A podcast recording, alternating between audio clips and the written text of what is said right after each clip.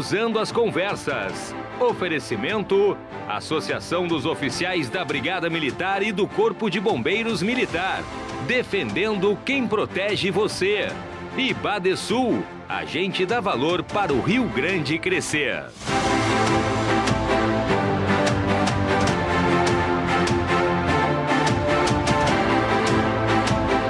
Hoje, a RDC TV começa a mergulhar na avaliação deste difícil ano de 2022. O segundo ano da pandemia afetou nossa vida, nossa sociedade e nosso mundo. A economia e a rotina das empresas também foram atingidas. E por isso queremos analisar as dificuldades e os caminhos que podem ser apontados para o futuro. O balanço de 2021 e a projeção de um cenário para 2022 é o assunto de hoje, quinta-feira, dia 2 de dezembro, aqui no Cruzando as Conversas, com o jornalista Renato Martins e seus convidados.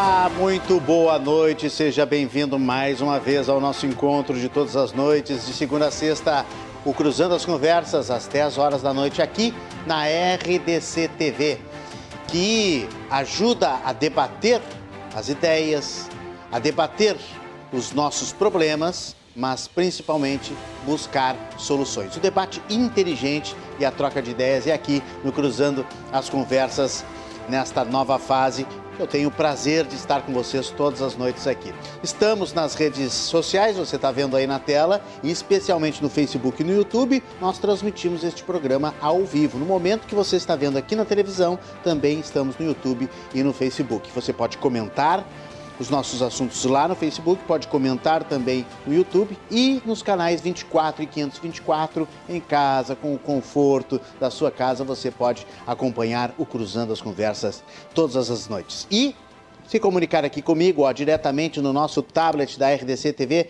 com esse número, através desta mensagem que você manda para o 9933 9894, mandando perguntas, comentários, qualquer fato, daqui a pouco uma pauta que você se interesse, que a gente aborde, você pode mandar a sua ideia, você pode mandar a sua contribuição para o nosso jornalismo atuante, ágil aqui da RDC TV. E a análise no final de noite você já conhece aqui no Cruzando, que tem o oferecimento do Badesul, a gente dá valor ao Rio Grande, para o Rio Grande crescer, e da Associação dos Oficiais da Brigada Militar, e do Corpo de Bombeiros Militar, Azof BM, defendendo quem protege você.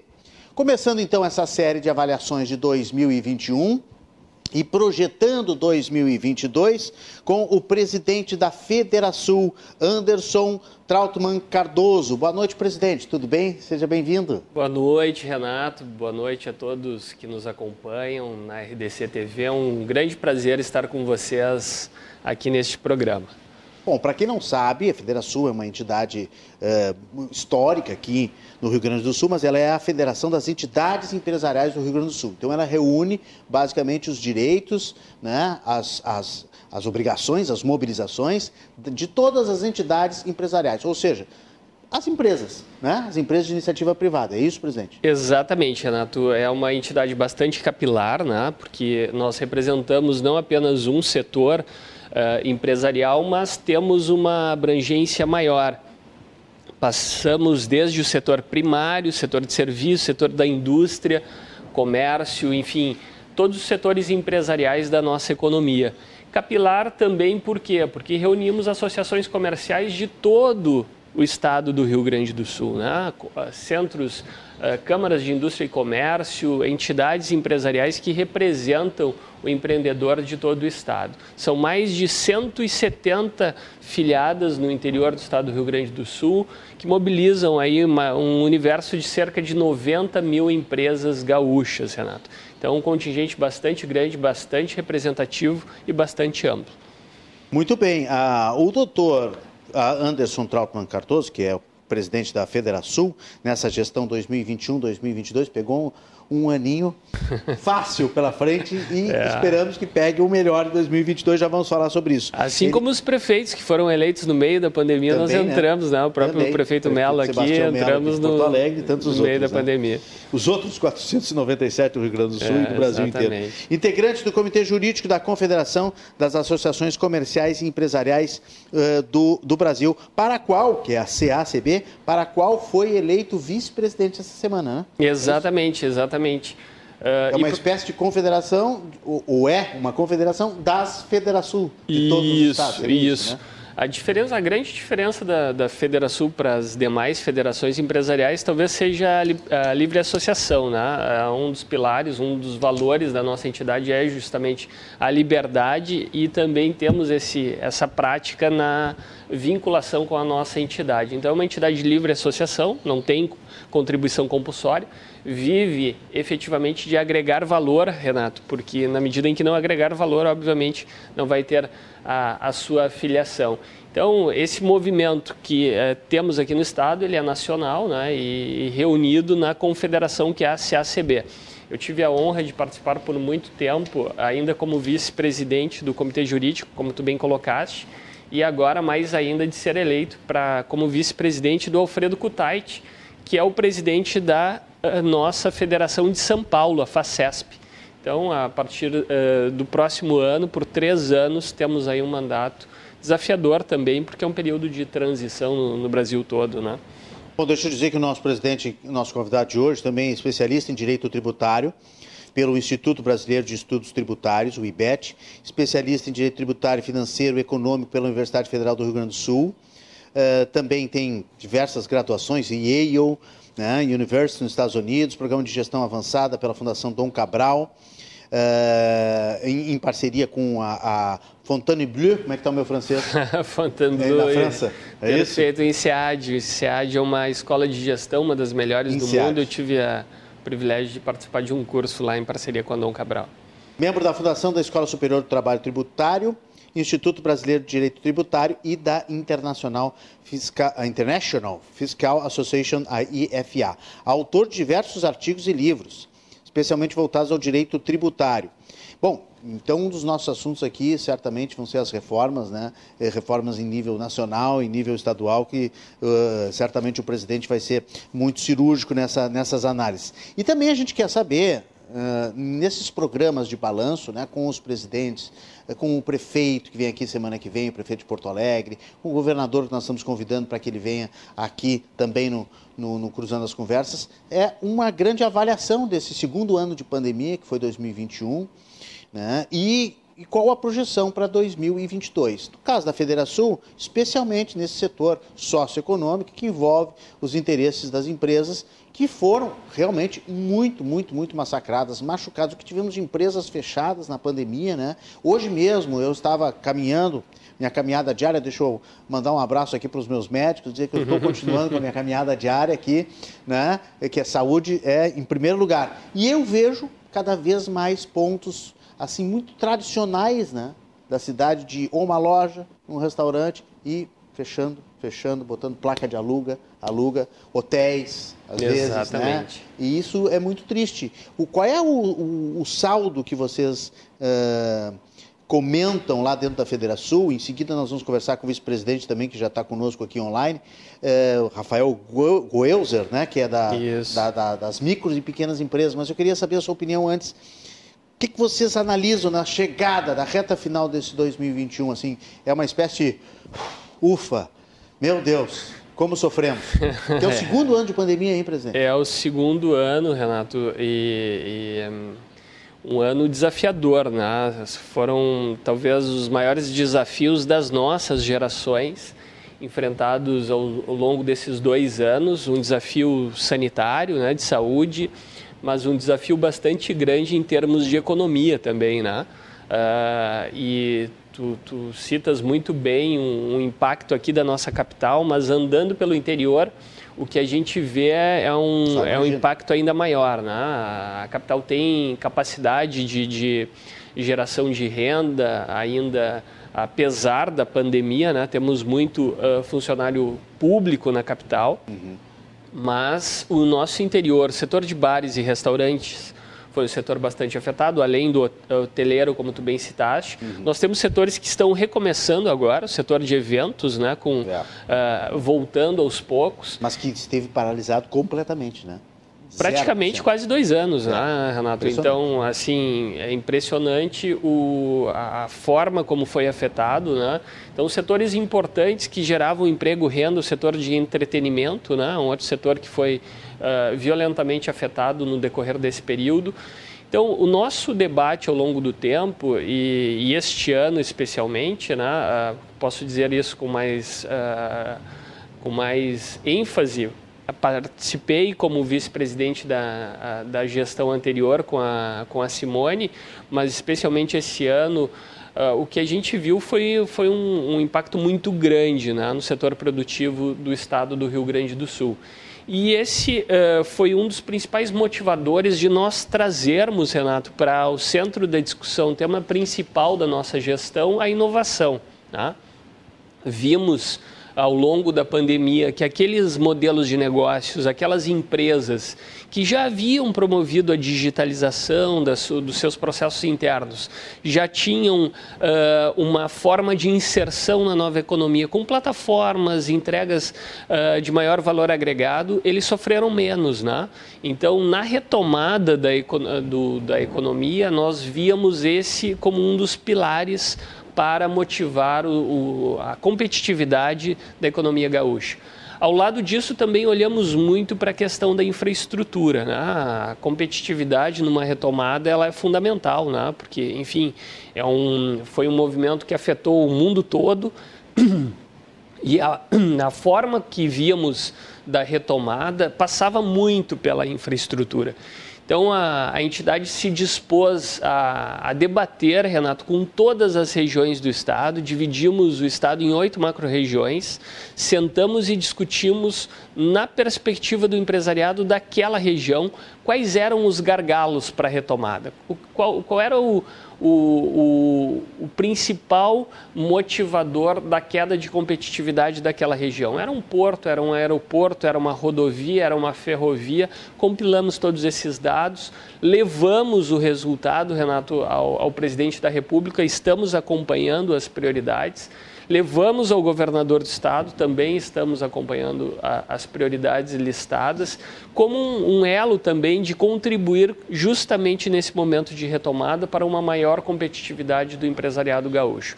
E aí temos a satisfação de dizer que muitos dos pleitos uh, acompanhados pela Federação têm sido realizados. Que bom.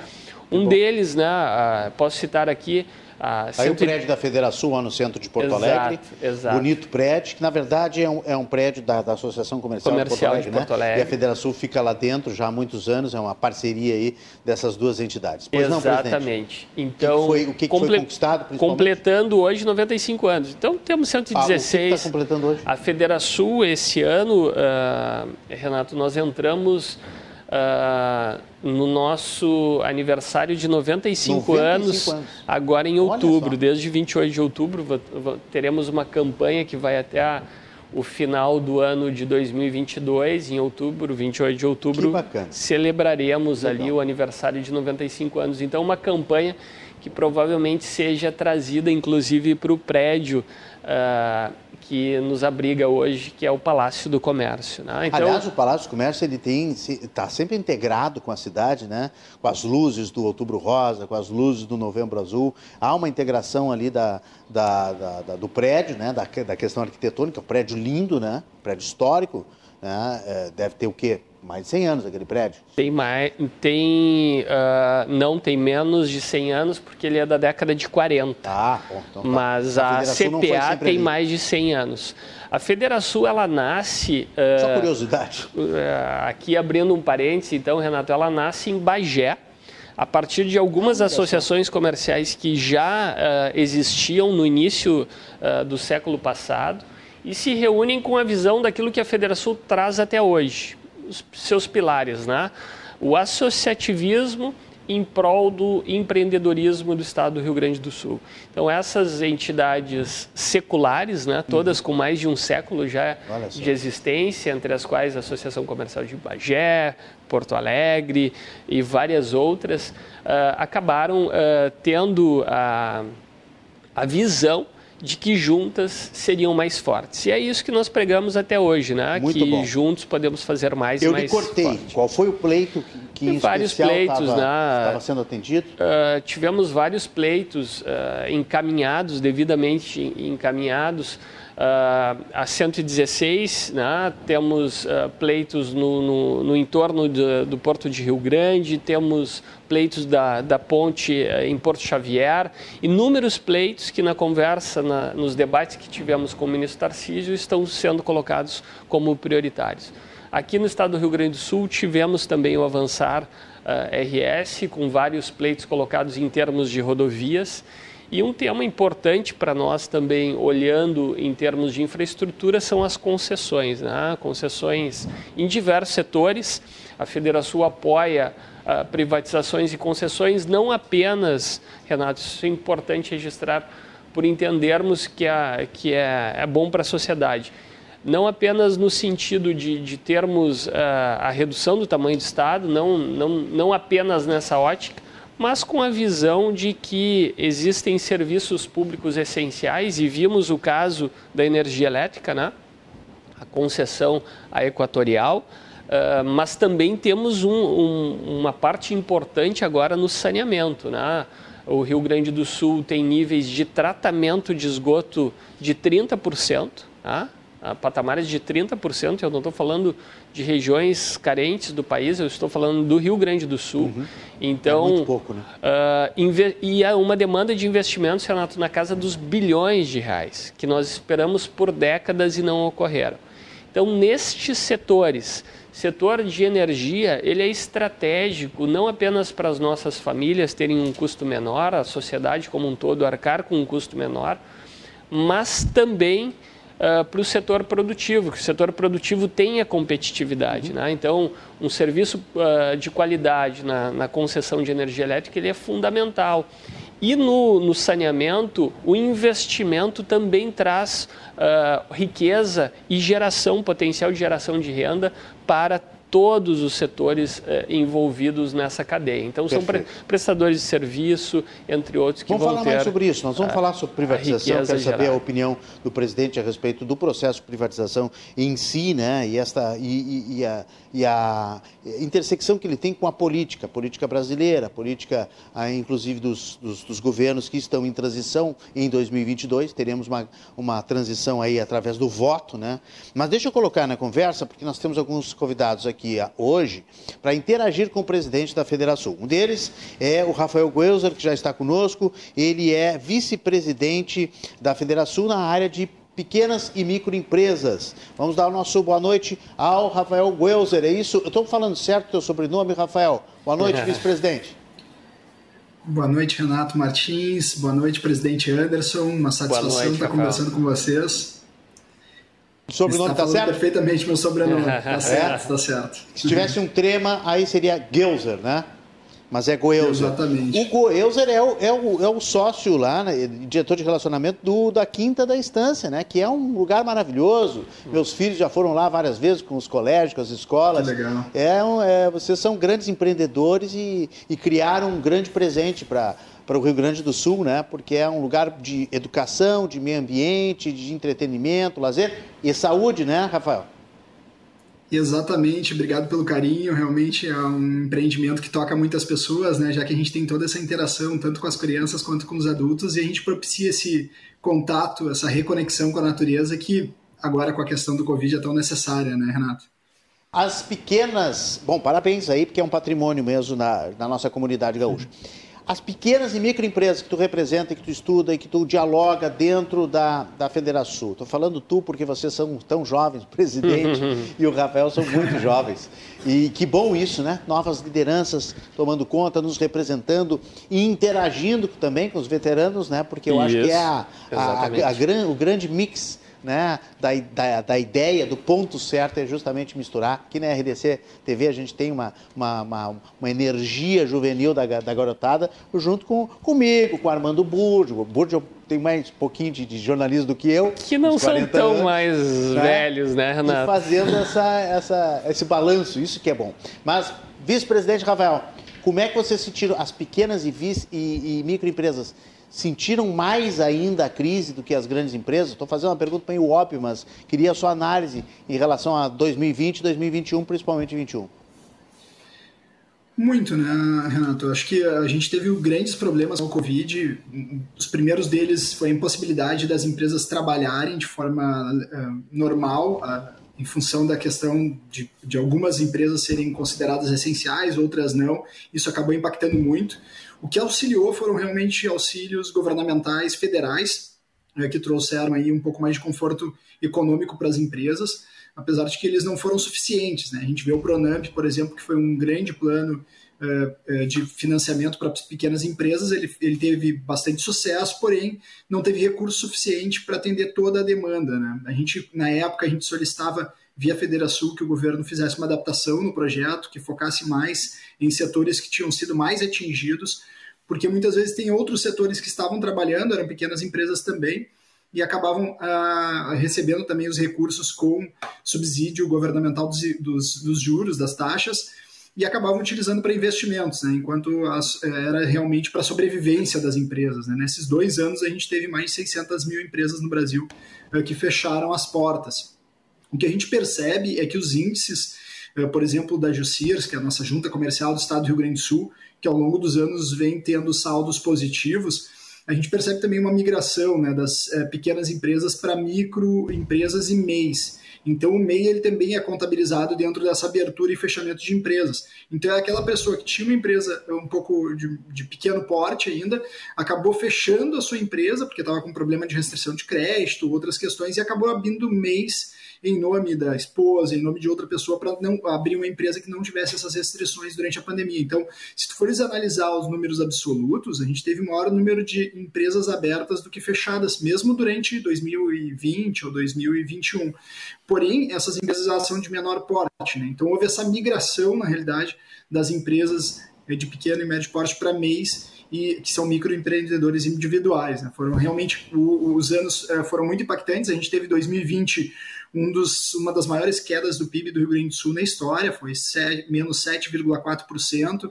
Se a gente comparar com o Brasil, o Brasil teve é, menos 4,1% de queda, então a gente foi superior à média brasileira. Claro que não foi só relacionado ao Covid, a gente teve uma quebra de safra extremamente elevada em 2020 também é, no Rio Grande do Sul, e isso impacta diretamente a nossa economia, né?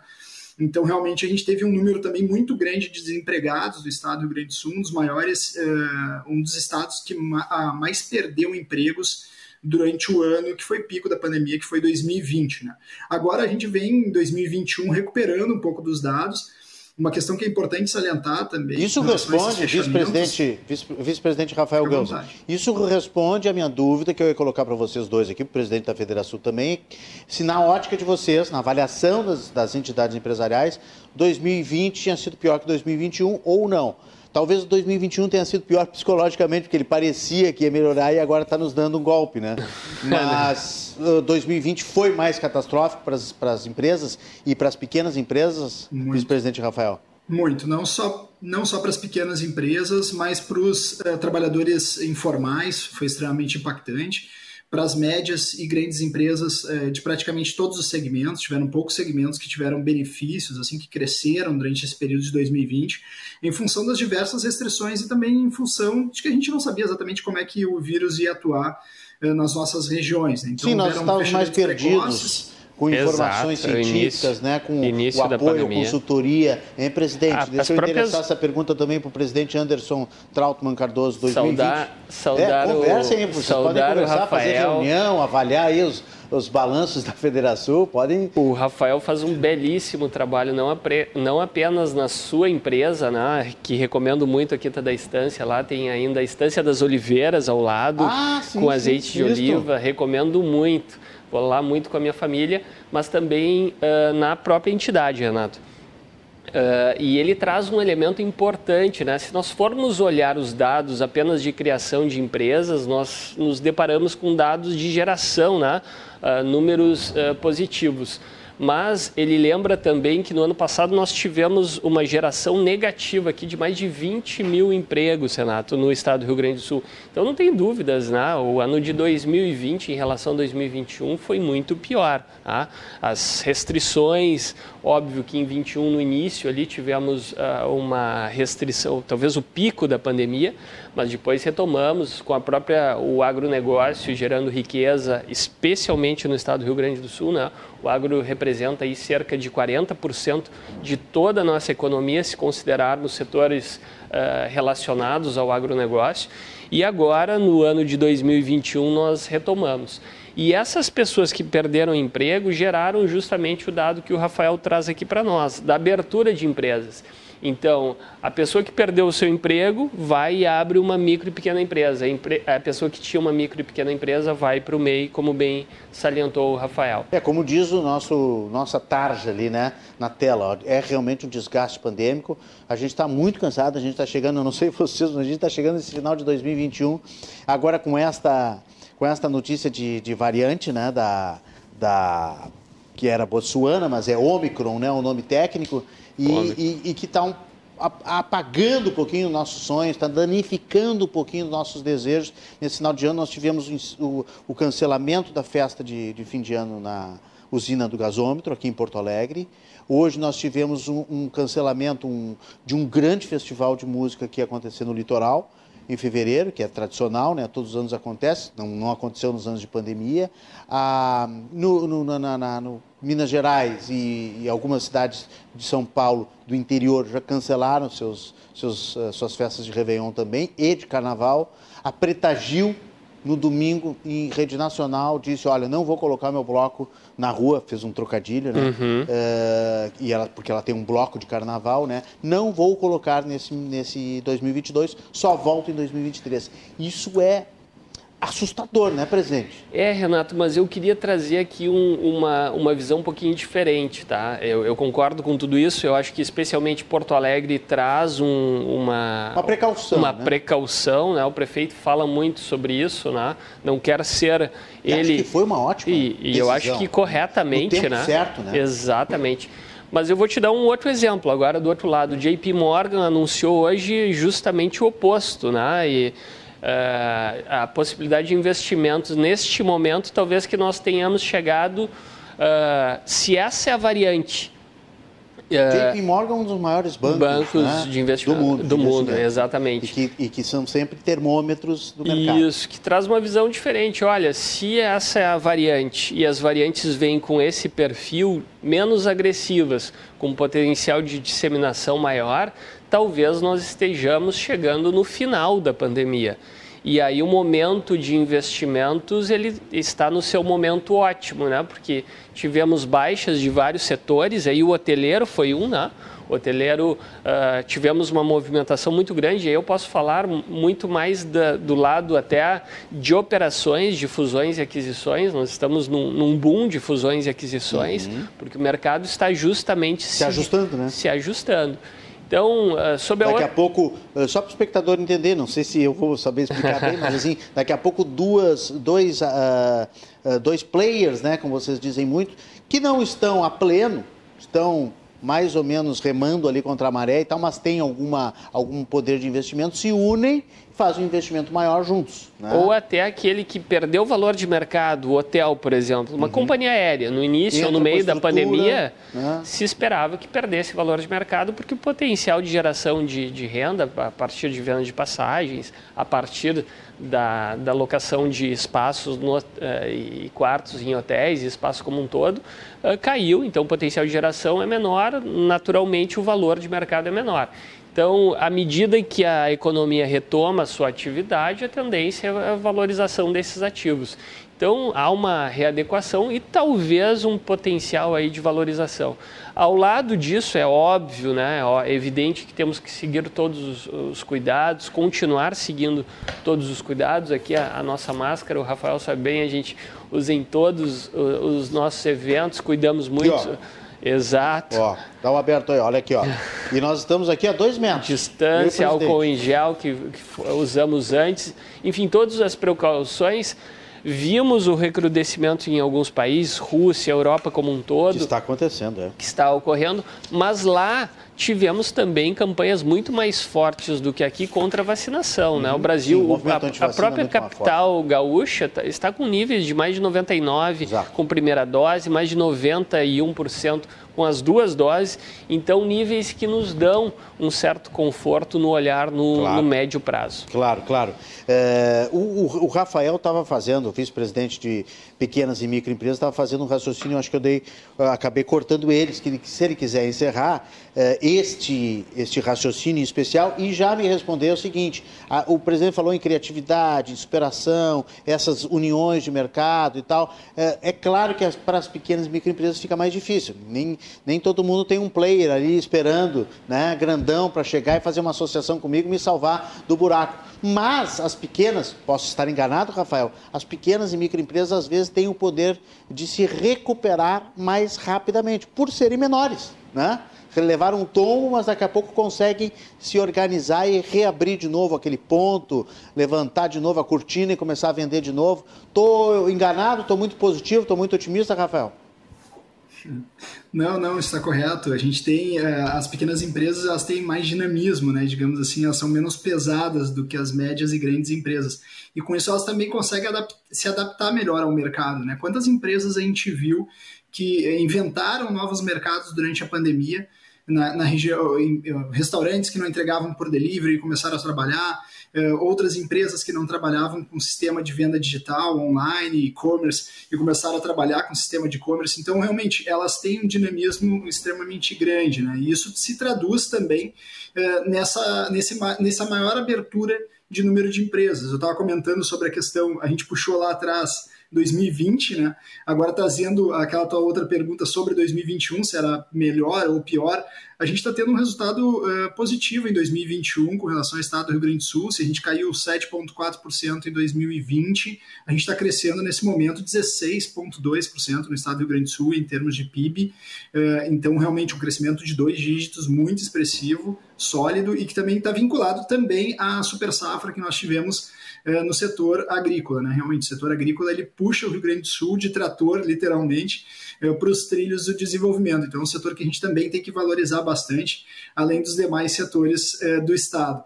A gente percebe também um crescimento no número de empresas, então a gente está com um saldo aí positivo de 117.902 empresas hoje no Rio Grande do Sul, dados até final de setembro.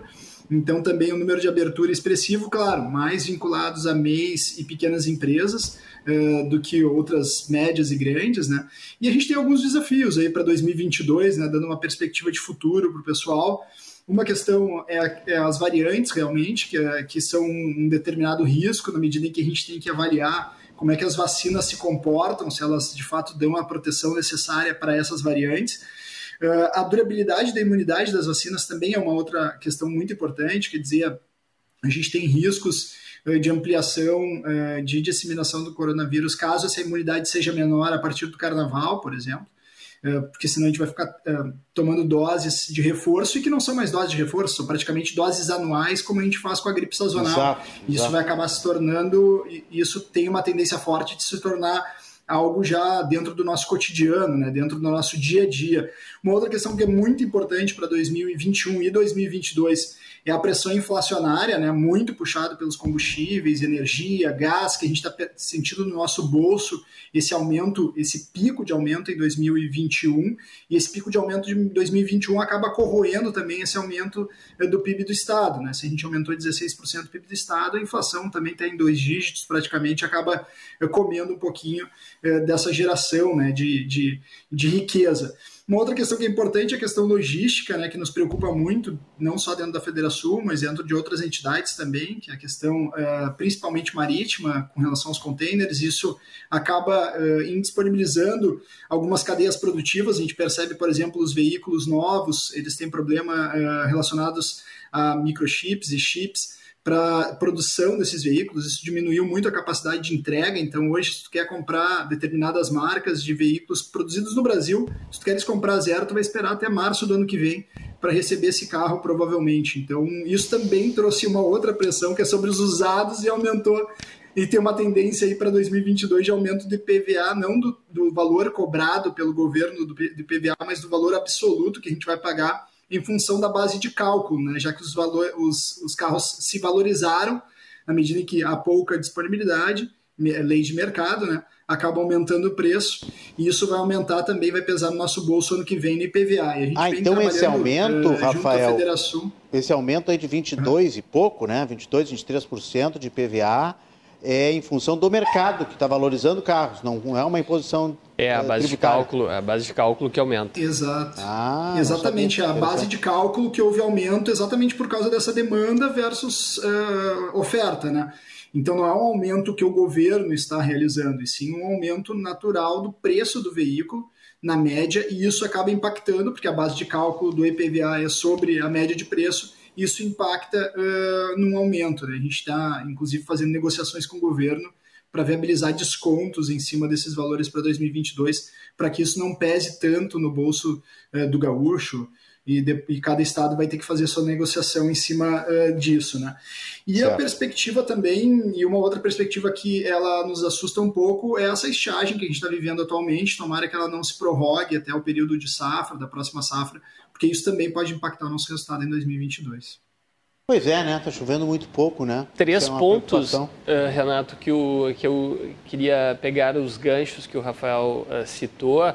Primeiro, quando ele fala do, da, da, questão das micro e pequenas empresas, eu traria junto um outro setor que é, apesar da micro e pequena empresa ter esse, esse fator que tu bem colocaste, olha, talvez não tenha o socorro aí que tem uma grande para fazer uma fusão, uma incorporação, nós temos um mercado extremamente aquecido que são das startups. Né? A uhum. inovação uhum. aberta permite hoje que as nossas. Tem um custo baixo, né, normalmente? Tem um custo né? baixo de, de desenvolvimento fixos. de tecnologia, uh, ou seja, eu invisto num, num, negócio que tem um potencial de solucionar o meu problema, que está iniciando e tem um potencial de escala rápido.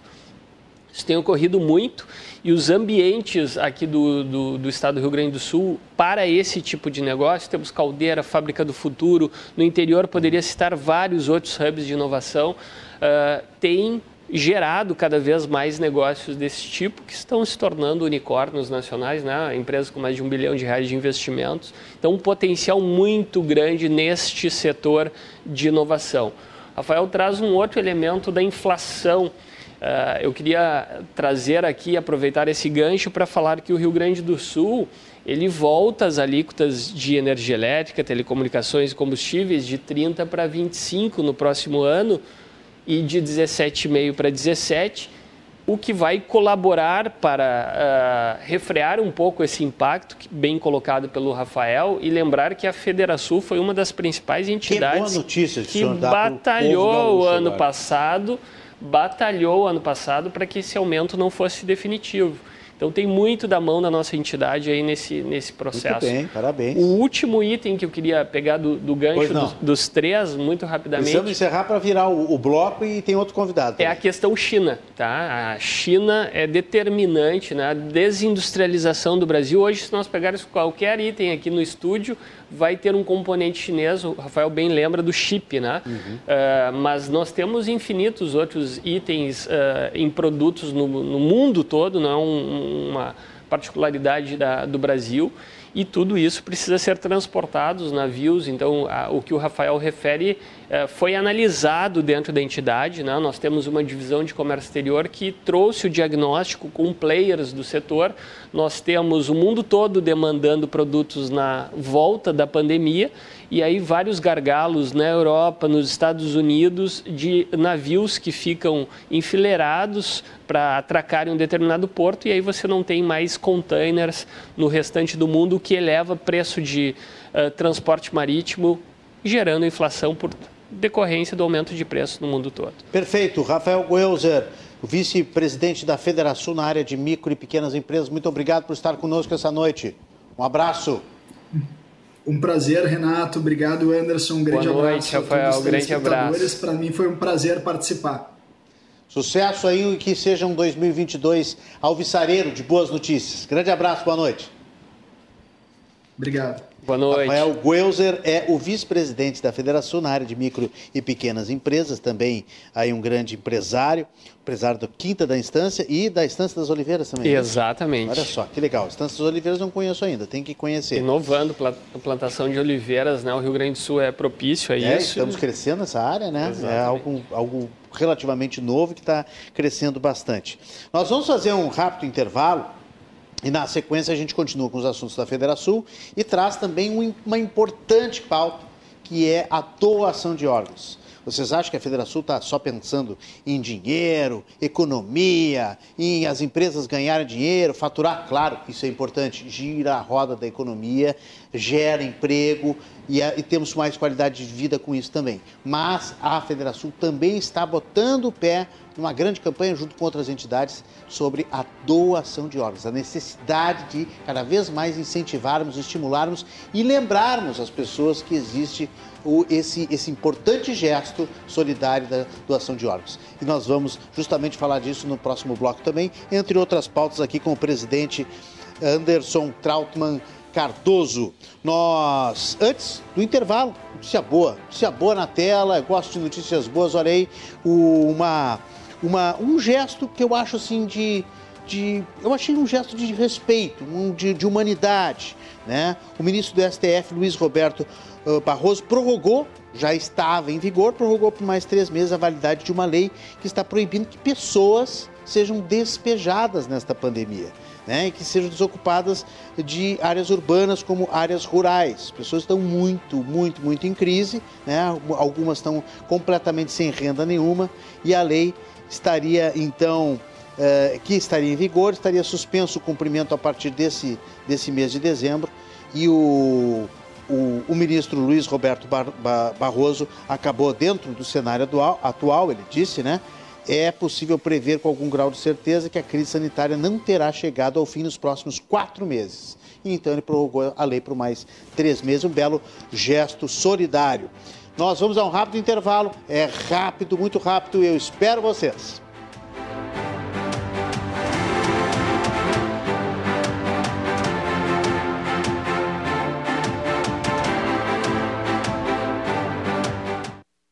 Vamos juntos reduzir o número de suicídios? Então perceba os sinais.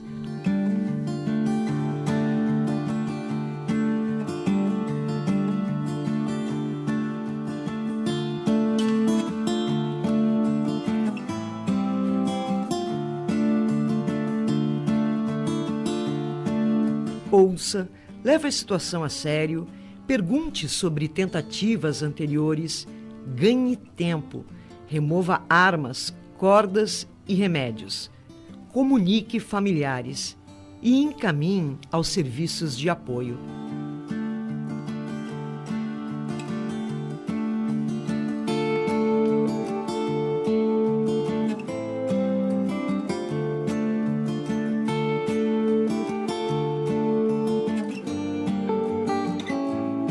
Azof BM, defendendo quem protege você. Há mais de 20 anos, o Badesul dá valor para iniciativas que colaboram com a inovação. Dá valor para quem acredita na sua própria força, para quem empreende, investe e trabalha pelo crescimento do nosso Estado. É por isso que no Badesul existem oportunidades para todos os tamanhos de empresa, para o agronegócio e para o setor público. Badesul, a gente dá valor para o Rio Grande crescer. Governo do Estado do Rio Grande do Sul. Novas façanhas.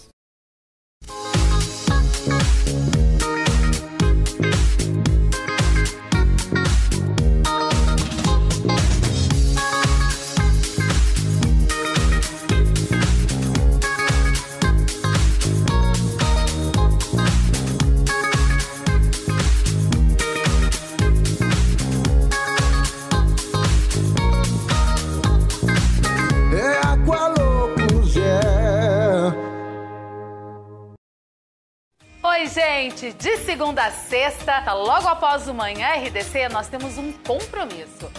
Moda, fofoca, gastronomia e muita diversão. Você sabe, aqui na RDC TV, a gente pode chegar.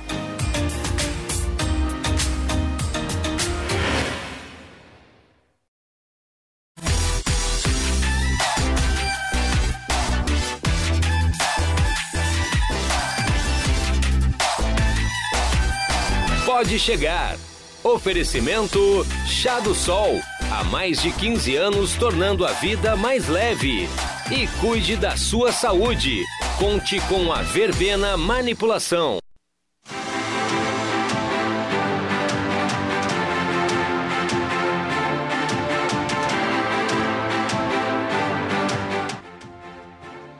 Estamos de volta com mais o Cruzando as Conversas. Aqui na RTC TV, todas as noites você já sabe, os debates inteligentes, a troca de ideias e a procura de soluções.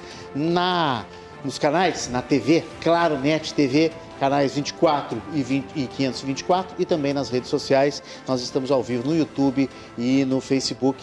Você, depois de assistir e interagir conosco, pode também compartilhar com todos os seus amigos, conhecidos. Aliás, durante o programa também, pode compartilhar o link lá que não tem problema. Eu canso de mandar aqui ó, durante o programa o link para os meus amigos e, e o meu, o meu fã-clube aqui, para a uhum. gente compartilhar cada vez mais o Cruzando as Conversas. Porque você pode ver até mesmo, né? Num celular como esse, num tablet, pode eh, assistir fora da sua casa e em casa, no conforto de casa, pelo 24 e 524 da NET Claro TV.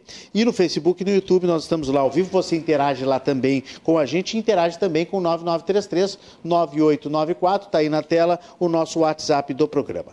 O Cruzando as Conversas conta com oferecimento do Badesul, a gente dá valor para o Rio Grande crescer, e da Associação dos Oficiais da Brigada Militar e do Corpo de Bombeiros Militar, Azof BM, defendendo quem protege você. Programa de hoje, fazendo uma análise de 2021 e projetando cenários de 2022 com o presidente da Federação, Anderson Trautmann Cardoso.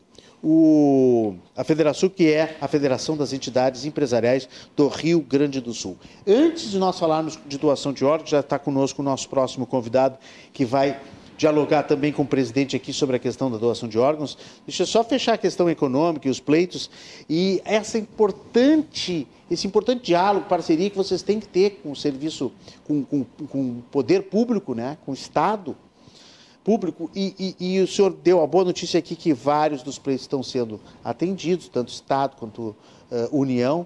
Mas se tivesse que pedir hoje alguma coisa para o governo, se tivesse que pedir para 2022 uma urgência para ajudar justamente o setor de vocês. Que urgência, que prioridade seria essa, presidente?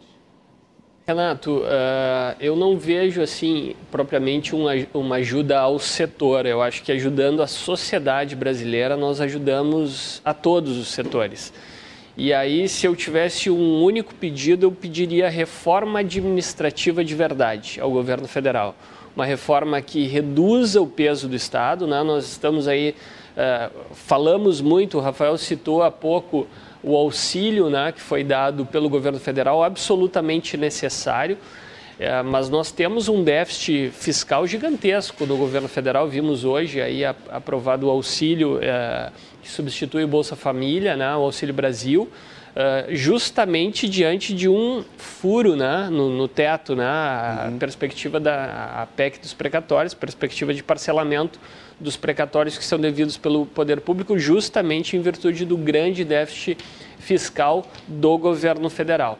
Então, assim, conseguimos no Estado ao longo dos últimos uh, uh, anos né, equacionar a crise, um belíssimo trabalho feito uh, pelo governador Sartori, né, de enfrentamento, de clareza, transparência. O governador Ieda Cruz também teve um papel importante. O né, governador, né? sem dúvida, ao longo, dos últimos, essas, ao, ao longo dos últimos anos, foi a que conseguiu entregar uh, anos com déficit zero. Com déficit zero. Contestado e... por alguns, mas a gente sabe que mas ainda assim foram bem, bem bons. Exatamente. E agora o governador Leite enfrentou várias pautas desafiadoras, né? reforma administrativa, reforma da Previdência, fomos contra a reforma tributária porque entendíamos que não era adequado e a, ah, acabou se revelando correto, né? não hum. precisava aquele aumento, a majoração uh, definitiva das alíquotas que nos tiraria competitividade no Estado. Então enfrentamos essa pauta da reforma administrativa no Estado, melhoramos, aliás, um, uma saudação à nossa Assembleia, Assembleia Legislativa, uhum. que aprovou ontem um projeto importantíssimo que estava também na nossa agenda, que era o teto dos gastos públicos, Perfeito. projeto de lei complementar que foi aprovado pela Assembleia. Com a perspectiva, né, Renato, nós hoje não pagamos. É um teto de gasto público é o máximo que um Estado pode gastar para não quebrar. Exatamente. Para não colocar em risco a economia do Exatamente. próprio Estado. E dando margem para a retomada de um pagamento que nós não estamos fazendo hoje, que é da dívida pública com a União. Tá? Nós estamos gerando uh, superávites, estamos vendo aí recorrentemente no, nos jornais, no momento Uh, por conta de inflação, né, que eleva, o Rafael deu o exemplo dos carros, mas temos outros uh, mecanismos que acabam gerando recursos para o ente público, e, uh, mas não estamos pagando a dívida com a União. Então, o teto dos gastos públicos serve para isso. E, em nível federal, precisamos dessa reforma administrativa. Não, a audiência poderia questionar, mas Anderson, eu, eu, ouço tanto falar de uma reforma administrativa tramitando no Congresso Nacional. Sim, mas é uma reforma muito tímida. Basicamente, estamos admitindo meritocracia, o reconhecimento por mérito dentro do serviço público federal. Precisamos ir além. Num estado como o brasileiro, que tem uma população carente de recursos, estamos aprovando incentivos, precisamos reduzir o custo da máquina pública justamente para permitir uma maior competitividade das nossas empresas e um menor peso sobre o ombro da sociedade como um todo. Muito bem. Nós também queremos falar de doação de órgãos. É um assunto importante. A Federação, junto com diversas entidades, inclusive o Conselho Regional de Medicina do Rio Grande do Sul, estão unidas para sensibilizar a comunidade de novo em cima desse assunto. É um assunto recorrente, mas muito propriamente nesse final de ano, final de novo sofrido, como eu falei antes, né, de pandemia de novo, as entidades querem sacudir né, e sensibilizar as famílias para que lembrem da doação de órgãos. Por isso, nós estamos com o vice-presidente Eduardo Neubert Trindade, vice-presidente do CREMERS, Conselho Regional de Medicina do Rio Grande do Sul. Boa noite, doutor Eduardo. Seja bem-vindo. Muito boa noite. O prazer é meu estar aqui hoje conversando com vocês e principalmente saudando o presidente Anderson por essa belíssima iniciativa capitaneada pela Federação, né? Tão bela quanto realmente importante, né? Então, não apenas o nosso parabéns, mas o nosso agradecimento por esse movimento. Bom, o lançamento da campanha foi hoje, né? As diversas entidades estão uhum. unidas e nós tivemos 16 lives, é isso? 16 ao longo de todo o dia, desde as 9. Agradeço ao Eduardo que esteve conosco, agradeço pela parceria do Eduardo. O Eduardo é um líder que foi importante durante toda a pandemia, né? um líder uh, bastante consciente da, da necessidade, óbvio, de todos os protocolos, mas também da da manutenção das nossas atividades. Então, um grande amigo, um grande parceiro. Obrigado, Eduardo, pela presença lá hoje. Esteve presencialmente, fisicamente lá conosco. Uh, e, de fato, a, o Cremers, eh, agradeço a, a, gentil lembrança da nossa entidade, mas é um movimento, Renato, uh, que nós fazemos a partir de uma campanha que já existia do Tribunal de Justiça do Estado do Rio Grande do Sul. Então, a Federação, uh, por provocação de um vice-presidente, uh, que é o Rodrigo Souza Costa, nosso vice-presidente de integração, trouxe esse projeto para nós abraçarmos de incentivo à doação de órgãos num momento que o Estado do Rio Grande do Sul vem perdendo posições. Uh, temos mais de duas mil pessoas na fila de espera da doação aqui no Estado. Uh, temos mais 3 mil que podem entrar para essa fila, porque tem alguns requisitos. O doutor Eduardo sabe muito bem uh, so, uh, citar os, uh, esses números. e a Federação entendia que merecia, sim, uma mobilização para incentivar a divulgação dessa campanha do Tribunal de Justiça lá de 2019, para sensibilizarmos a sociedade gaúcha sobre a importância da doação neste momento que estamos perdendo vidas aí por, por falta de doadores. Lembrando, né, um doador acaba salvando até oito vidas. Uhum. Tivemos momentos extremamente sensíveis durante o dia. Queria agradecer todos os parceiros, né, além do Tribunal de Justiça, do CREMERS, o Cinep RS, a FAMURS, a OAB estiveram conosco. Então, é uma mobilização muito mais ampla uh, que uh, abrangeu a entidades que ao longo do dia se doaram a todos os veículos. Te agradecer, Renato, se estivesse fechando. Tive a honra de participar de uma das lives lá, representando dia. a RDC TV. Exatamente. Todos os principais veículos do nosso estado, vocês são os grandes divulgadores, agradecer a todos os veículos por abraçar essa causa e nós termos tido a oportunidade, vimos eh, assim, ao longo do dia foram inúmeros os momentos extremamente sensíveis em que de fato não, não havia outra, outra alternativa que não ir às lágrimas pelos testemunhos que foram lá dados. Né? Eu, eu, trago aqui um elemento fundamental, né? pessoas dizendo que a doação não é só para aquela pessoa que recebe, mas todo o seu entorno, né? Se, se temos oito ali que podem ser beneficiados, claro. na verdade são 80, porque em é, volta de cada um desses né? temos muito mais Doutor pessoas. Eduardo, nos conte um pouco dessa difícil tarefa de conscientizar as pessoas, de estimular as pessoas. Eu disse hoje na live lá uma, uma frase que vai chegar o dia em que a gente vai raciocinar como uma coisa natural, né? Vamos, uh, bom, morreu um parente, faleceu um parente, nós vamos tratar do enterro ou da cremação e da doação de órgãos né? Um dia vai ser natural esse movimento. Você não acha? Sim, sem dúvida alguma, né? Uh, esperamos muito que sim, e principalmente esse evento hoje serviu para realmente a gente uh, quebrar paradigmas, né? Para, paradigmas e mitos, né? Realmente foram uh, manifestações que sensibilizaram muito, né? Porque infelizmente a morte, apesar de uma coisa natural, todos um dia nós iremos morrer, a gente não lida muito bem com ela. Tanto os familiares têm dificuldade muitas vezes de lidar com a morte, tanto quanto os próprios médicos que não trabalham com doação de órgãos, com transplante, têm muitas vezes dificuldade de lidar nisso e de abordar isso para a família, né?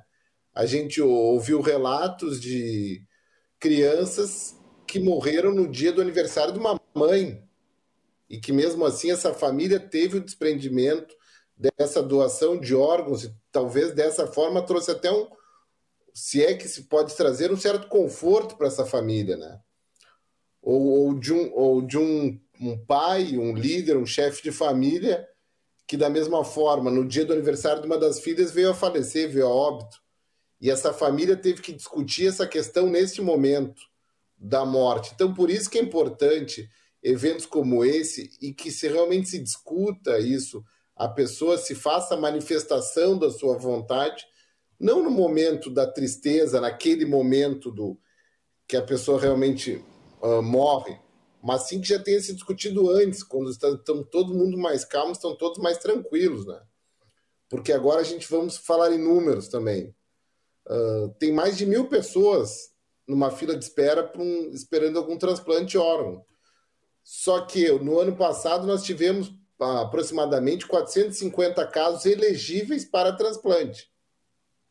E, de, e dentro desses 400, apenas, se eu não me engano, 25% foram realmente, chegaram a conseguir ser transplantados. Muitas vezes por recusa familiar. E nós não podemos culpar essa família, porque essa família, no horário, na, no momento do luto, tem que lidar com essa questão: ah, vamos doar. Exato, né? Com essa dor, doar, né? Será que é muito difícil. É realmente uma, é muita dor nesse momento. Né? Então, por isso que nós temos que fazer, antecipar essa manifestação de vontade antes desse momento crucial, que se realmente se discuta com, a família essas questões. Também foi muito importante que teve manifestação de o pessoal da enfermagem, médicos que trabalham na procura de órgãos, porque a legislação brasileira é muito clara e, de certa forma, até muito restrita na hora de fazer a declaração de morte encefálica. Isso Por quê? É, então as pessoas podem ter certeza que é tomado todos os cuidados para eventualmente dizer que aquele pessoa que veio a falecer ou que está próxima a vir a falecer teve morte encefálica e pode doar esses órgãos. Então, Sim, sempre existe um. É deixa eu ver se eu entendi, doutor Eduardo. Deixa eu ver se eu entendi. Exato. Ah, existe sempre um temor da família, né? Será que faleceu mesmo, né? Será que está decretado realmente o seu falecimento oficialmente, né? Isso é realmente, a gente às vezes tem uma certa dificuldade de falar sobre isso, mas nós temos que vencer essa dificuldade, né? Muitas vezes as pessoas ficam na dúvida, ah, mas será que morreu mesmo? Será que uh, vão desligar os equipamentos para poder doar os órgãos? Então, realmente, tem que, as pessoas têm que uh, superar esse medo, não existe esse receio. Isso, felizmente, não acontece aqui em nosso país. a legislação é muito clara na declaração de morte encefálica, é, é tanto clara quanto restrita, então tem que se passar por uma série de testes, por profissionais diferentes. Então, realmente, a, a sociedade fique segura em relação a essas questões. Né? A pessoa, ah, mas não morreu mesmo, daí sempre surge, ah, mas será que se fizer isso, vão desligar os equipamentos para dar os órgãos? Isso não ocorre, as pessoas fiquem tranquilas em relação a isso. E principalmente porque temos que ajudar, infelizmente nós temos mais o dobro de pacientes na lista de espera do que nós temos de órgãos elegíveis. E felizmente no Rio Grande do Sul nós temos uma estrutura hospitalar extremamente adequada para fazer os transplantes, mas muitas vezes não se consegue se fazer isso por falta de órgãos. Então por isso que nós temos cada vez mais estimular isso e o mais importante do que isso discutir essas questões. Então por isso entrem lá no site do Tribunal de Justiça, digam sim à doação, doação de órgãos, porque isso vai beneficiar a muita gente, vai beneficiar as muitas famílias e vai beneficiar a todo o sistema de saúde, a toda a sociedade. E Eduardo. Muito bom, muito bom. Presidente Anderson Trautmann, por favor. Não, trazendo um outro elemento para contribuir com tudo que o Eduardo muito bem colocou. Uh, a questão legal. Né? Hoje nós temos no Brasil uma legislação que, mesmo que o, a pessoa declare, manifeste a sua vontade de doar, ele, ao final, a família será entrevistada para ver uh, se efetivamente o órgão, os órgãos serão doados. Né? Uh, então, é, como o Eduardo falou, nesse momento é um momento muito difícil né? e acaba impactando o número dos tem doadores. Tem que vencer a dor, tem que vencer a tristeza, vencer um certo preconceito e a falta de informação. Exatamente. Né? Por Porque isso. Às vezes tem muito, muito, muita lenda em torno e, disso, né? Mas hoje, hoje, justamente essa quebra. A ciência nos ajuda nisso, né? É, e a quebra de paradigma que o Eduardo trouxe, né? Esse, essa questão de. Hoje nós falamos de morte né, durante o dia todo, mas falando de vida, na verdade, né? Hoje morte era vida. Exato. Porque a gente falava das outras vidas que, que foram mantidas a partir justamente dessa doação. E esse, esse, essa declaração, esse certificado que é possível emitir no site Doar é Legal. Você vai lá, ah, acessa, ah, cria o seu, insere os seus dados, cria o seu certificado. É evidente que pela legislação não, não se muda a, a necessidade da entrevista. Aliás, Renato, a Federação está fazendo uma mobilização junto ao Congresso Nacional Trago aqui o senador Lazia Martins, é autor de, de uma modificação nessa legislação que estabelece a possibilidade de ser reconhecido para aquele que tem a certidão, tem a manifestação em vida sobre o, o interesse de doar, que seja respeitada uh, após a sua morte. Né? Então, a federação, além de trabalhar para que mais pessoas né, debatam, discutam, tragam aos seus familiares essa vontade, que, obviamente, uma vez manifestada, uh, expressamente debatido, conversado sobre isso, uh, a tendência é que os familiares respeitem, mas também modificar a legislação para que não precise nem essa, essa aceitação póstuma uh, daquele que efetivamente já manifestou a sua vontade em vida. Qual é a importância, doutor Eduardo, de entidades que não têm nada a ver com medicina, além do CREMERS, né? como a FAMURS, como a OAB, como Assembleia a Legislativa, a Assembleia, estarem juntos aí nessa grande, nessa grande força-tarefa para despertar na comunidade de novo, né? mais uma vez. Eu digo de novo porque é um assunto recorrente. Eu tenho 37 anos de jornalismo, acho que cobri mais de 20 campanhas de doação de órgãos e é um assunto que a gente tem que voltar, tem uma obrigação de voltar a bater realmente. E, e qual é a importância, enfim, de, dessa força-tarefa, doutor Eduardo? Sem dúvida alguma, né? Nós temos que ter setores não ligados diretamente à medicina ou à área da saúde discutindo essas questões até pela facilidade de como uh, abordar esses assuntos com a sociedade em geral. Muitas vezes né, discutir de uma forma não tão técnica, mas inclusive de uma forma muito mais humana e uma forma muito mais com uma empatia, trazendo essas informações. Então é fundamental que a sociedade civil organizada e entidades não médicas, não ligadas à área da saúde, venham trazer esses temas. Então, isso é realmente fundamental. E como o presidente Anderson colocou, realmente nós temos que começar cada vez mais a encontrar pontos de convergência. E setores, talvez, que inicialmente a gente pode achar que são completamente distintos. Ah, Conselho Regional de Medicina, o que, tem a ver com a Federação? O que, tem a ver com a OAB? Com a FAMURS? Não, nós temos que tudo, tudo a ver. E a sociedade civil organizada aqui no Rio Grande do Sul, felizmente, com essas novas lideranças, com essas entidades, nós estamos cada vez mais procurando encontrar pontos de convergência. E principalmente pegar a expertise de cada setor para a gente realmente conseguir atingir cada vez melhores resultados, né? E eu tenho certeza que agora com essa campanha nós vamos atingir resultados melhores em questão de doação de órgãos, nós vamos conseguir uh, cada vez mais equacionar mais o sistema de saúde.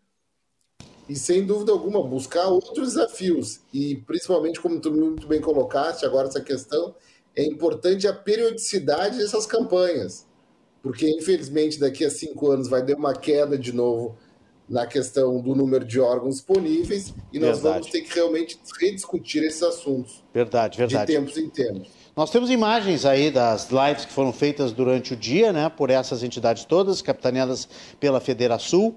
Foram 16 lives, estão aí algumas, algumas, alguns registros, né, algumas foram presenciais lá na Federação, Exato. né? E uh, outras. E com... outras foram uh, totalmente online. Está lá o presidente, Isso. né? Uh, tá lá o doutor Eduardo. Isso nos possibilitou a, a E aí participação... unindo pessoas em todo o Rio Grande do Sul. E fora... Olha só, olha aí, ó, essa aí foi a pior delas, né? Esse foi o encerramento a... com chave de ouro, né, Renato? Essa foi a nossa última live. Dá para segurar um pouquinho aí? Não é porque eu quero aparecer na tela, mas apareço todas as noites, né? Aqui na RDC TV, estou bem feliz. Mas essa live aí foi interessante. Deixa eu contar, presidente, um pouquinho a história. Eu estava lhe contando antes, né? Uhum. Foi uma live muito emocionante porque eu tive o prazer e, e, e a Neuza Garifrois, que é a, a assessora de imprensa da Federação, fez o convite, né? Com muita honra aceitei. Às quatro e meia da tarde fizemos a última live dessa série com um garoto boliviano de 12 anos de idade, está ele ali no cantinho da tela, ó, uh, que, que, que, saiu de, de, da Bolívia, porque a Bolívia tem um tratamento de saúde muito ruim, não tem estrutura para atender crianças, não tem, não tem estrutura nefrológica, ele tinha um problema no rim, nasceu com um problema no rim, foi para o Acre, atravessou a fronteira, foi para o Acre. Chegou no Acre, o que, que o pessoal do Acre disse? Pode voltar para cá, pode voltar para cá. O que, que o pessoal do Acre disse? Vão para o Rio Grande do Sul, vão para Porto Alegre. Lá tem excelência em tratamento e transplante de órgãos. Hein, doutor Eduardo? Que, que, que, grife nós temos, que conquistamos aqui, né? Inclusive a enfermeira Lidiane, que fez a live conosco, disse: olha, a região sul é pródiga nisso. Né? A região sul tem um, know-how muito grande. E, e, eu achei, achei muito bacana isso, né? Bom, o garoto estava feliz, vida normal, né? Com oito anos ele estava fazendo hemodiálise. Oito! Até os 12, 4 anos de hemodiálise. Tem adulto que não aguenta. Tem muitos é adultos é que não aguentam, né? E o garoto ali, ó, firme, forte, não sentia mais o gosto das, das, dos alimentos. E hoje tem uma vida normal, com um rim, né, transplantado, correndo para lá e para cá. E quer ser médico pediatra, doutor Eduardo. Uhum. É isso que, que era o, o garoto de 12 anos da Bolívia. Não, isso realmente muito nos estimula cada vez mais a tentar ir além, a tentar fazer algo mais. E até, de certa forma, nós temos que ficar felizes aqui no Rio Grande do Sul, porque nós temos uma estrutura hospitalar tão adequada. Na primeira live do dia, não sei se o presidente Anderson vai relembrar, era uma, inclusive, uma agora uma líder de uma organização não governamental carioca, uhum. que também, é da mesma uhum. forma, mesmo estando lá na região sudeste do país, uma região extremamente rica, trouxe seu esposo, que já falecido na época, para vir se tratar aqui no Rio Grande do Sul.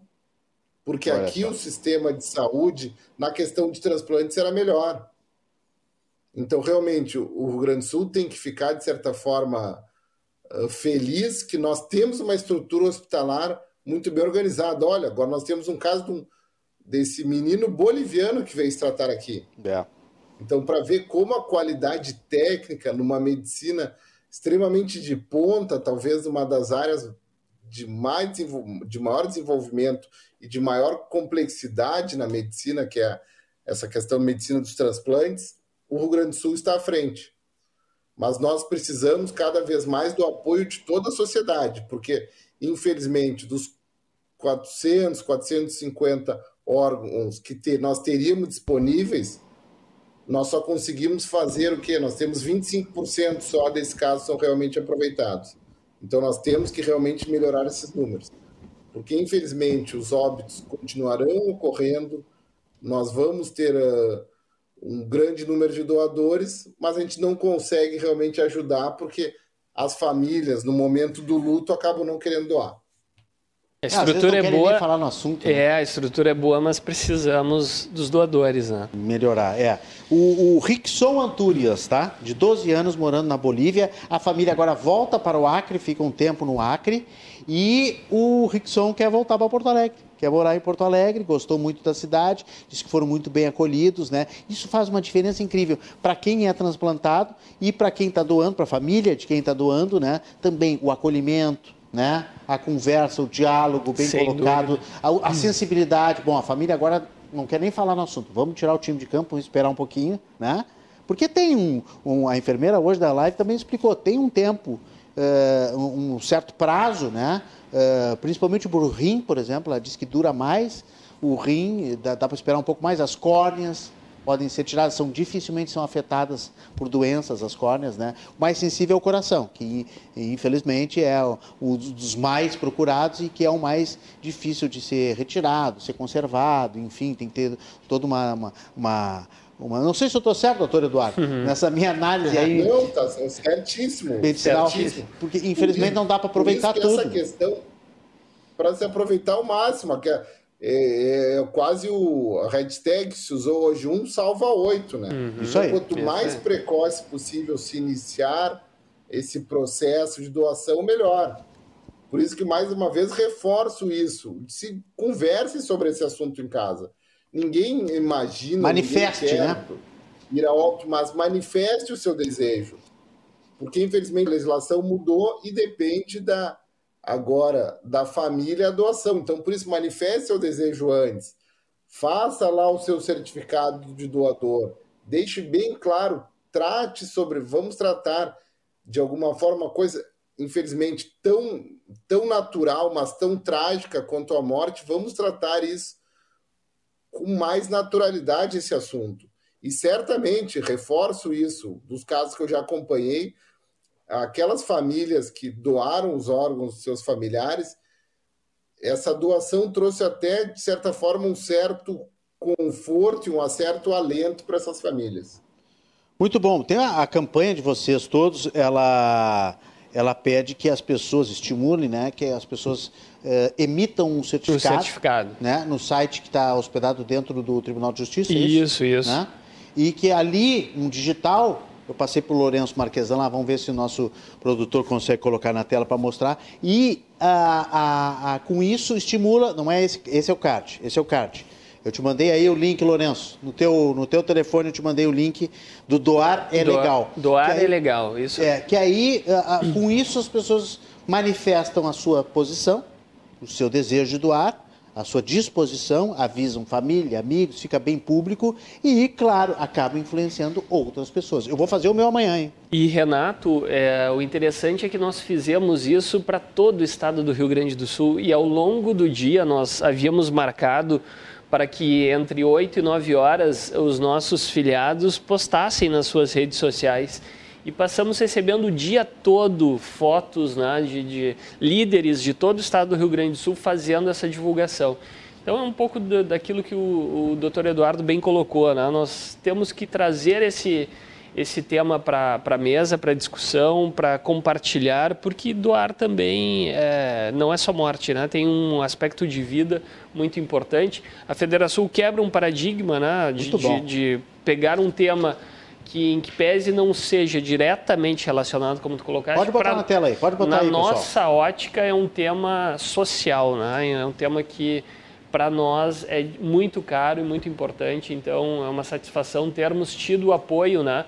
de entidades tão relevantes como a Assembleia Legislativa, a OAB, o próprio tribunal que já tinha iniciado a campanha se juntou também nessa divulgação na live ao longo do dia além do Cinep, o Cremers e a FAMURS. Então, uma belíssima campanha e sugiro que todos que possam fazer também a emissão do seu certificado divulgar nas redes sociais para que nós consigamos mais Deixa eu números. fazer um tutorial aqui, presidente e doutor Eduardo, vamos ver se eu estou se eu, se eu correto. Deixa na tela, deixa na tela Não. aí. A Ana Santos, nossa diretora de imagem, vai deixar na tela.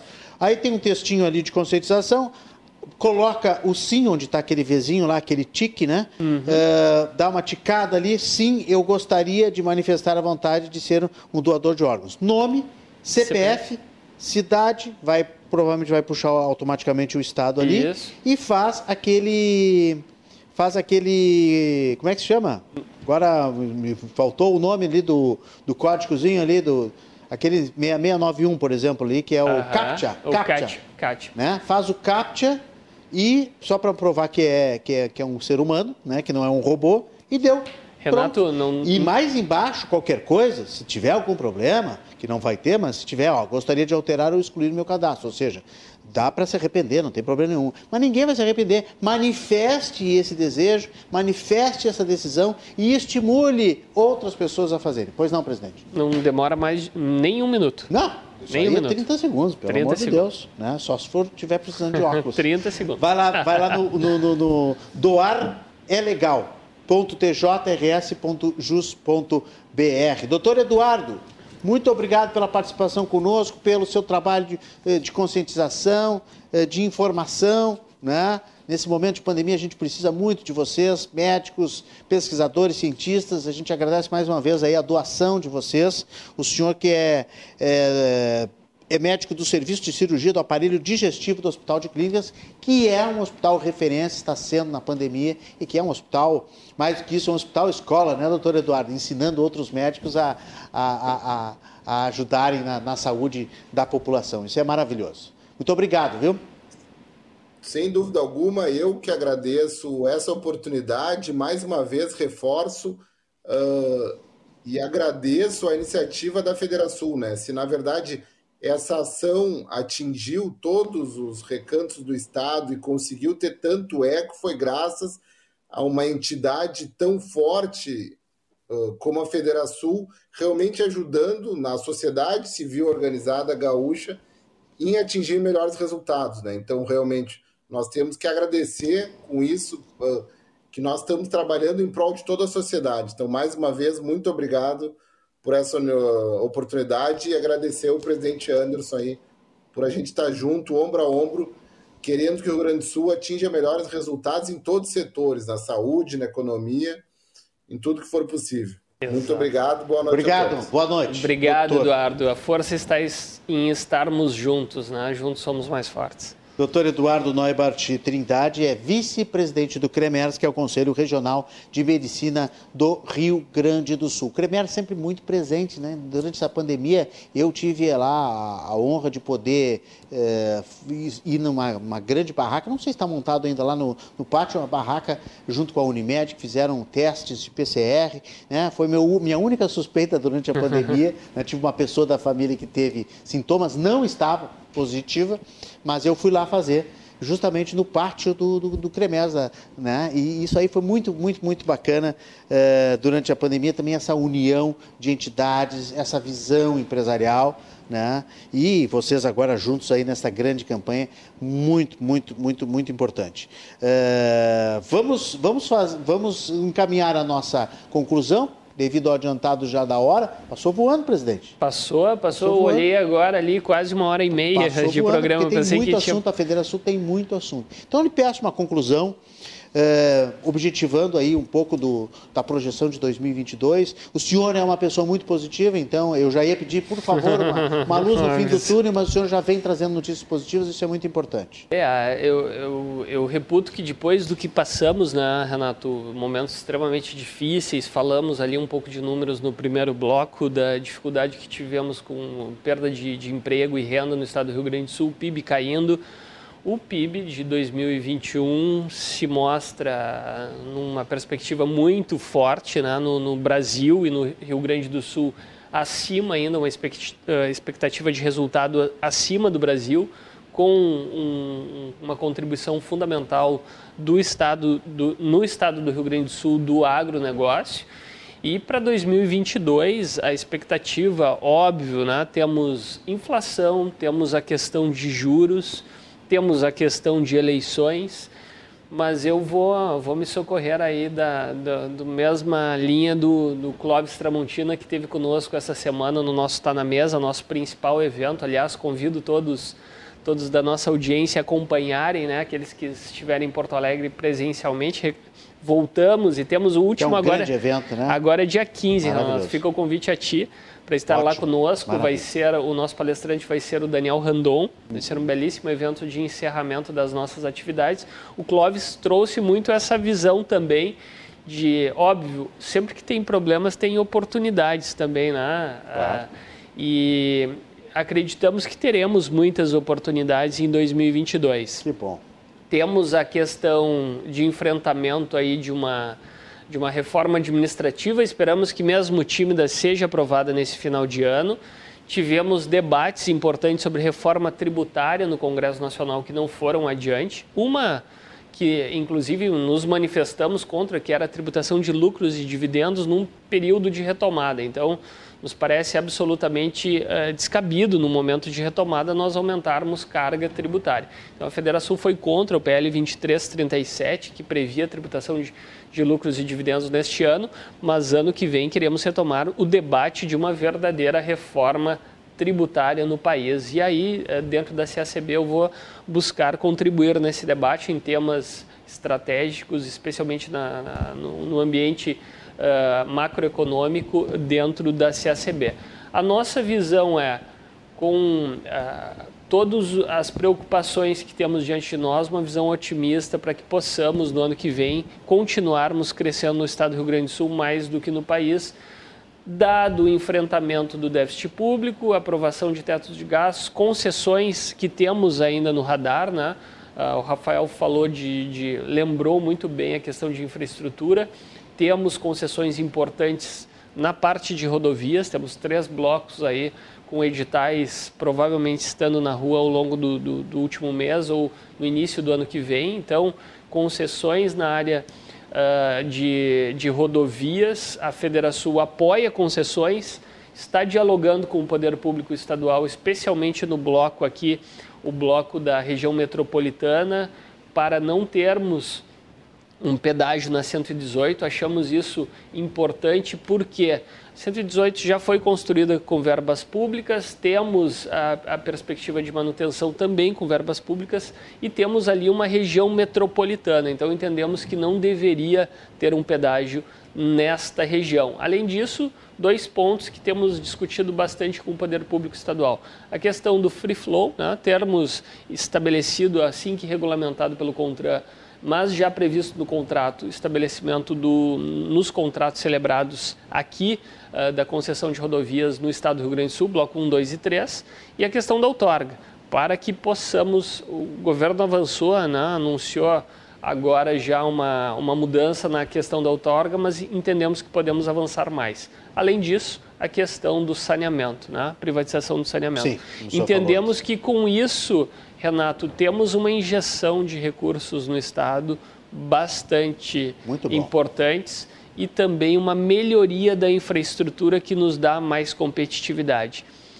Com essa questão de infraestrutura, ao lado da inovação, que é a pauta principal da Federação, né? falamos de startups, falamos de ambiente propício, né? temos vários hubs, temos a comunidade. Temos a faca e o queijo na mão. A faca e o queijo na mão.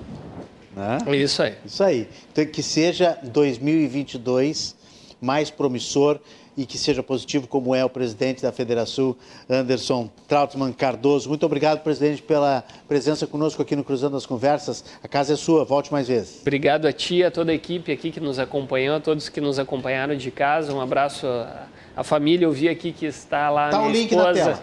Tá o link na tela, ó. A Aurora e a Serena acompanhando lá em casa. Um beijo para elas. Ah, que maravilha, ali, ó. E tá o link na tela, esse link que nós mostramos há pouco, como é que se faz ali, a opção para ser Perfeito. doador de órgãos, tá aí, é doar, é legal www.tjrs.jus.br. Está aí o, a reprodução do que, que você encontra quando você entra nesse link para colocar duas, três informações ali, confirmar o CAPTCHA e pronto, já é doador público de órgãos para influenciar pessoas. Nós estamos no mundo da, do, dos influencers, né? dos influenciadores e tal. Então vamos influenciar positivamente também, contagiar e criar uma grande corrente com essa campanha aí liderada pela Federação. Parabéns, presidente. Obrigado. Mais uma vez aí por tudo que, que o senhor trouxe aqui para a gente e por tudo que vocês estão liderando. Obrigado também. pelo espaço, pela participação conosco. Até uma próxima. Vamos botar a notícia boa na tela, tem notícia para nós irmos por intervalo. Olha aí, o governo do estado está pagando aos municípios dívidas históricas da área da saúde. Olha que bacana.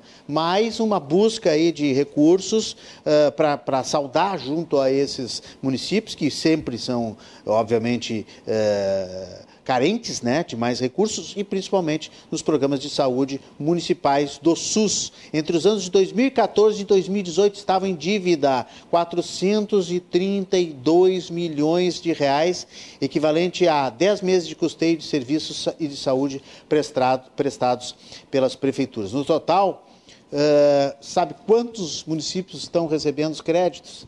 495 municípios. Só dois municípios do Rio Grande do Sul que não vão receber esse crédito por algum motivo, porque estão, imagino que estejam mais em dia, mas olha aí, que bacana o governo está saudando suas dívidas, alguma, uma parte das suas dívidas e repassando dinheiro para a saúde, para os municípios. Dinheiro que já é devido aos municípios, já é deles, está pagando aquilo que é de direito. Vamos a um rápido intervalo, já voltamos com o segmento final. Tem mais notícia boa, tem muita informação ainda aqui no Cruzando as Conversas. A gente já volta. Eu espero vocês.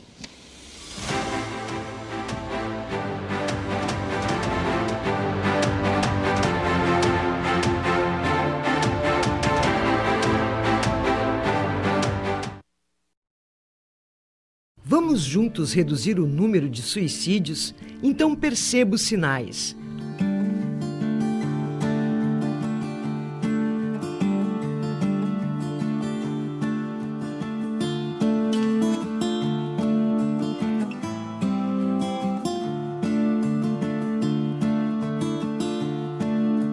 Ouça, leve a situação a sério, pergunte sobre tentativas anteriores, ganhe tempo, remova armas, cordas e remédios, comunique familiares e encaminhe aos serviços de apoio.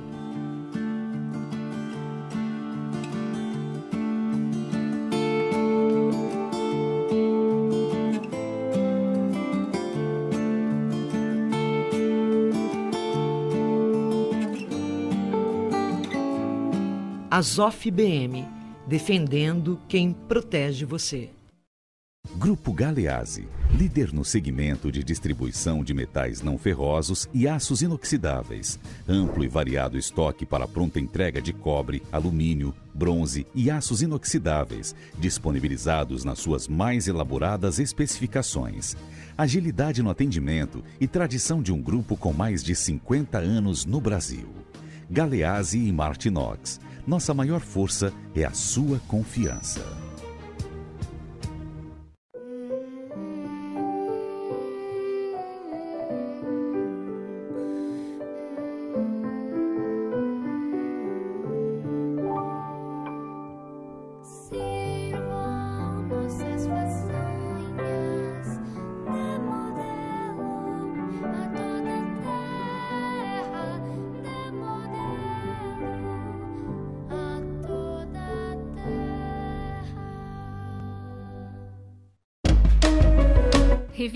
Evidência na TV, todos os sábados, às 19 horas, aqui na RDC TV.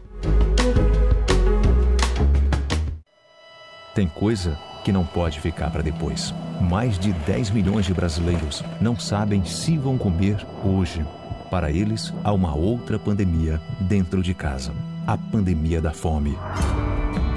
Conheça o trabalho da Legião da Boa Vontade pelo site lbv.org.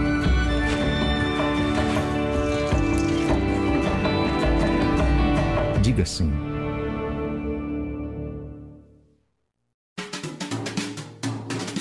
Mais sabor, mais gastronomia e mais conversa boa. Segunda temporada do Gourmets na TV. Calil recebe os melhores cozinheiros e os melhores chefs para preparar pratos incríveis. Muito mais do que um programa de receitas, o Gourmets na TV é uma confraria. Eu espero vocês aqui, nos estúdios da RDC TV. De segunda a sexta-feira, a partir das 6 horas da tarde, ao vivo, aqui na RDC TV. A emissora que conecta os gaúchos.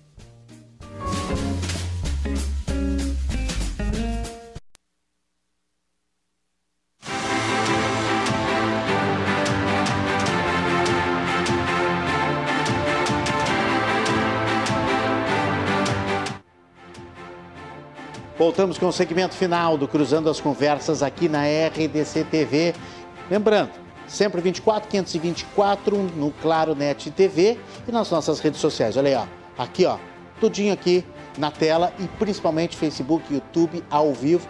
E amanhã, amanhã não, né? Depois do programa já fica on demand para você assistir a reprise, assistir os melhores momentos, mandar para alguém, né? Essa campanha de doação de órgãos de hoje, que é sensacional para você mandar para as pessoas para contagiar positivamente. Cruzando as conversas, conta com o oferecimento do Badesul. A gente dá valor para o Rio Grande crescer e da Associação dos Oficiais da Brigada Militar e do Corpo de Bombeiros Militar, a ZOF BM, defendendo quem protege você. Aniversariantes do dia, os jornalistas, comunicadores Gerson Ponte, Kaiser Conrad, o publicitário Nenê Zimmermann, um abraço grande, Nenê, um patrimônio aí da nossa publicidade no Rio Grande do Sul, o jornalista Ticiano Osório, grande colega, cinéfilo também, que nem eu, Morgana Marcon, e ontem, acabei não mandando um abraço para Ronaldo Berwanger, para Larissa Brito e para o ex-vereador Luiz Braz, que é um homem da cidade de Porto Alegre, muito conhecido e que foi, teve vários mandatos uh, como vereador e uh, deixou um legado aí na administração, na, na, no legislativo da cidade, Luiz Braz. E é um grande radialista, vozeirão também uh, da nossa comunicação. Carla Luz, publicitária, um grande abraço, que estão, é, são os nossos amigos que estão ligados, os nossos espectadores que estão ligados, prestigiando sempre a RDC TV e prestigiando também o Cruzando as Conversas. Tem notícia boa na tela? Vamos com notícia boa na tela, principalmente para quem tem dívidas com o DEMAI, para quem está com aquela água atrasada ou para quem deixou lá para trás um passivo, né? A prefeitura encaminhou para a Câmara, para a Câmara de, de, de Vereadores, um projeto de parcelamento. Não está aprovado ainda, mas está tramitando. Com isso, esse projeto autoriza uma redução de multa, de juros de mora e de correção monetária aos clientes do DEMAI. Foi assinado pelo prefeito Sebastião Melo, ontem ainda, quarta-feira, dia 1 e está tramitando a partir de agora na Câmara Municipal. O programa prevê, atenção, olha a notícia boa, até a concessão de, de até 99% de desconto nos juros e nas multas para pagamento à vista. Então, houve um aumento de inadimplência, né? obviamente, por causa da pandemia, todo mundo precisando de dinheiro, com pouco dinheiro acabou aumentando para 24% a inadimplência, que é, para quem não sabe o que é inadimplência, o que é deixar de pagar. Né? Não pagadores aumentaram para 24% e, e esse, certamente esse projeto vai ajudar a, a mais pessoas terem um poder aquisitivo de refinanciar essas dívidas, de entrarem é, em dia, de ficar em dia com as suas contas antigas do, do, do DEMAI. Amanhã é dia de confraria aqui no Cruzando as Conversas. Bota na tela aí. Vou receber duas pessoas muito especiais aqui de Porto Alegre, personalidades. O André Damasceno, humorista. Para quem acha que vai ser gandaia amanhã, o André Damasceno é professor de matemática, engenheiro, é um sujeito muito politizado, tem, informa... tem posições fortes a respeito da política nacional e local. A gente vai falar sobre os principais assuntos da semana na política, na economia, na, na, na, na cidadania, na saúde, na pandemia. O, o, o, André vai nos ajudar justamente a, a até com o seu conhecimento matemático, vai ajudar a fazer. Eh, projeções, análises da economia. Né? O André também faz projeções para o Grêmio. Aliás, o Grêmio venceu essa noite uma grande notícia, né? 3 a 0 goleou, goleou, goleou o, o, o São Paulo. Né? E, e olha, o, o, o, Grêmio golear o São Paulo é uma manchete extremamente rara nos últimos tempos, né? Porque nós estamos ali remando, remando, remando com o Grêmio. Né? Eu sou colorado, mas estou torcendo pelo Grêmio, estou torcendo pelo futebol gaúcho. Goleou o São Paulo por 3 a 0 na noite de hoje. Uma grande notícia também para os gremistas, porque aí afasta um pouquinho o fantasma do rebaixamento por alguns momentos. Tem ainda mais alguns jogos, mas ficou um pouquinho mais, um pouquinho mais tranquilo. Além do André Damasceno, mais três jogos, é isso? Tem mais três jogos. Então, além. Mais dois jogos. Pois é, Corinthians e, me confirma aí, produção, e o, Atlético Mineiro, que é o campeão, né? É o campeão, depois de 40 anos, é o campeão brasileiro, né? Uh, já consagrado aí matematicamente também e, portanto, já já está tranquilo. O grande campeão brasileiro 2021. Bota na tela o nosso card aí de novo para eu falar do Leandro Olegário, pode ser? Leandro Olegário, professor da SPM, professor de jornalismo, coordenador, supervisor do curso de jornalismo lá da, da ESPM. Uh, trabalhamos juntos em várias empresas, aí, em emissoras também. Ele vai estar junto com a gente analisando os fatos, falando da comunicação, da criatividade, falando do que acontece no Brasil, no mundo. E, claro, no segundo bloco a gente dá uma, uh, dá uma relaxada, informaliza e dá boas dicas para o seu fim de semana. É, olha aqui, ó, livro, série, viagem, passeio, né? Tem coisas que dá para fazer e que não gastam muito dinheiro para um fim de semana dos gaúchos muito tranquilos que estarão ligados aqui na nossa confraria do Cruzando. Amanhã, 10 da noite, novo encontro e eu espero vocês. Até lá, tchau, tchau.